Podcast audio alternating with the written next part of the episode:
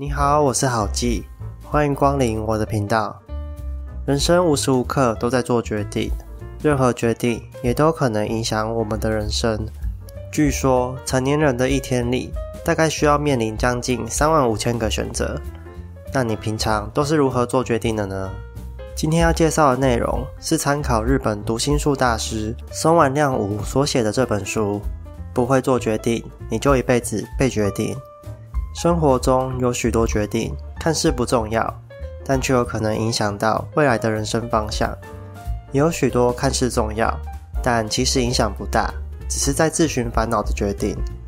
我们总会想要做出最正确的选择，但世界上并没有一体适用的正确选项。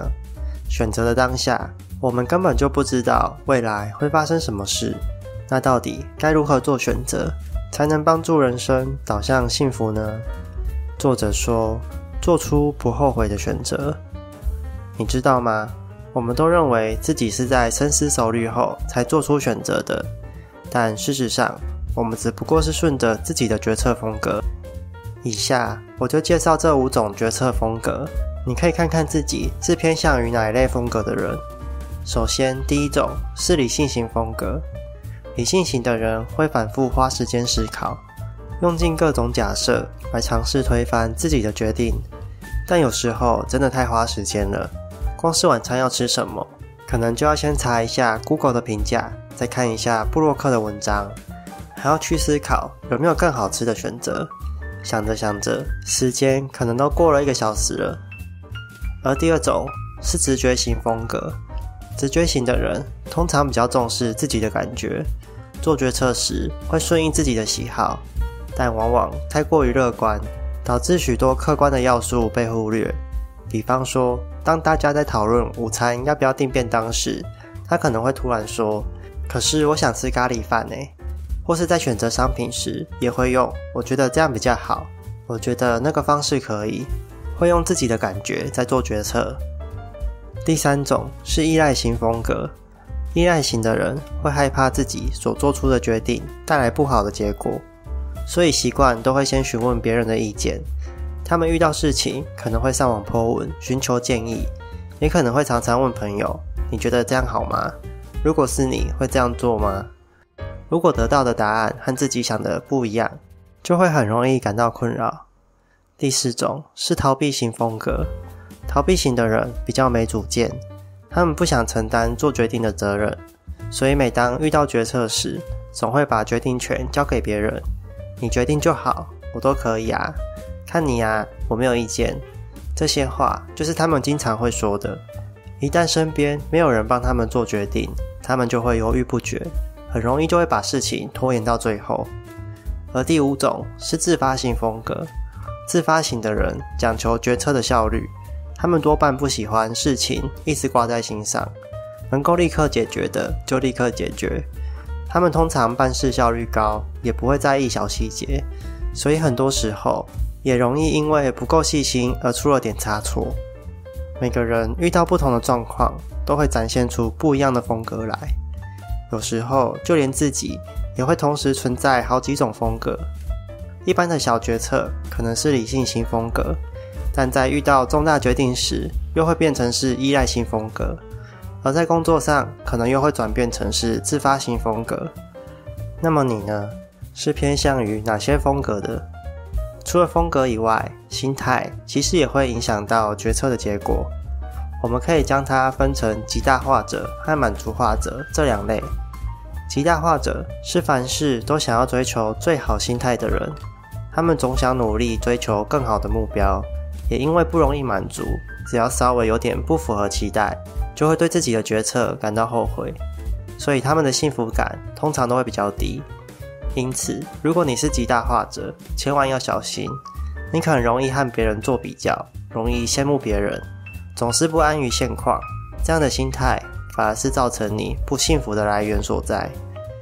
而满足化者，则是差不多就好的人，他们容易满足，也容易感到幸福。对自己的决策，即使没这么理想，多半也可以接受。而在这些风格里，最不容易后悔的人，作者说是属于理性型风格的满足化者，因此我们可以朝这个方向去做一些调整。此外，在做决策时，我们也很容易受到沉没成本偏误的影响。沉没成本是会计用语，指的是已经支付再也拿不回来的费用、劳力与时间。假设你到电影院花了三百元看电影，看了开头十五分钟后，就知道自己对这部电影没有兴趣了，你会怎么做呢？大部分的人都会选择继续看下去，因为钱都花了，不看完很浪费。这就是典型的沉没成本偏误。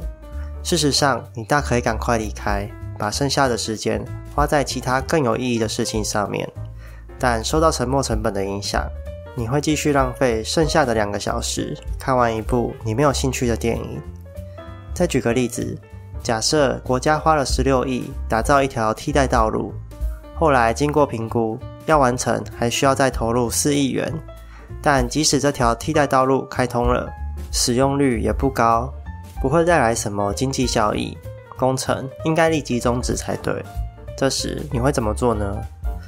如果陷入沉没成本偏误的人，就会认为，既然都已经花了十六亿了，现在终止未免太可惜了吧？所以就继续投入四亿，结果反而造成更大的损失，让过去付出的成本影响现在的选择，本来就是一件很奇怪的事情。如果想要让未来的人生过得更好，我们势必要把焦点放在现在和未来上面，而不是过去。最后，再提供你一个小技巧：做决定的时候，你可以试试看利用第三方建议。耶路撒冷大学就做过一项实验，他们将受试者分成两组，并向他们提出一些问题：你要不要买车？你要不要做这份工作？你要不要向交往多年的对象求婚？等等。请他们做出选择。这时，他们请第一组受试者当成是自己的事情在做决定。结果当然出现了很多“应该要买车啊，应该要选这份工作啊，应该要求婚”之类的答案。然而，他们请第二组受试者想象，如果是值得信任的朋友，面临这项问题的抉择时，自己会给对方什么样的建议？答案就会变成像是：车子可以等有小孩再买。工作还有很多选择，不用那么着急。求婚等钱存够了再说。从这个结果来看，试着站在第三方建议的立场所做出的决定会更加理性，更加不容易后悔。你也可以试试看这么做。以上就是这次的内容，希望可以帮助你做决策。有任何想法也欢迎在底下留言。我是郝记，让我们下次见，拜拜。